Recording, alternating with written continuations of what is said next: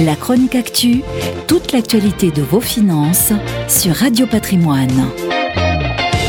À la bourse de New York, rien ne va plus, notamment pour les stars de la tech. De plus en plus d'analystes s'inquiètent de la menace d'une reprise de l'inflation qui pourrait conduire la Fed à revoir sa politique monétaire ultra accommodante.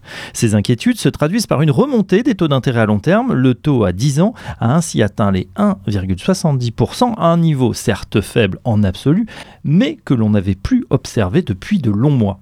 On s'en souvient, la pandémie avait fait flamber le cours des valeurs technologiques avec des taux à zéro. La valeur actualisée de leurs profits avait atteint des sommets.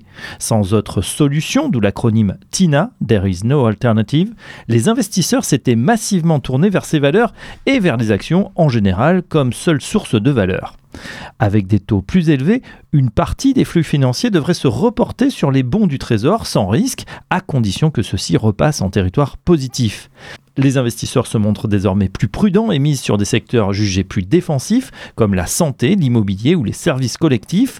Pour certains analystes, cette correction sur le secteur techno est salutaire car les valorisations étaient devenues excessives. Reste le rôle de la puissante Fed, la Banque centrale américaine.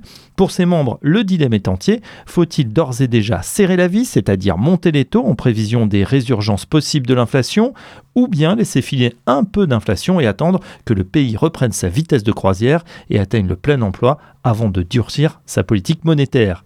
Le débat reste entier, mais les marchés, eux, n'en ont cure et vont prendre une direction. Sans plus de certitude, une correction plus large semble envisageable sur les icônes de la tech d'hier.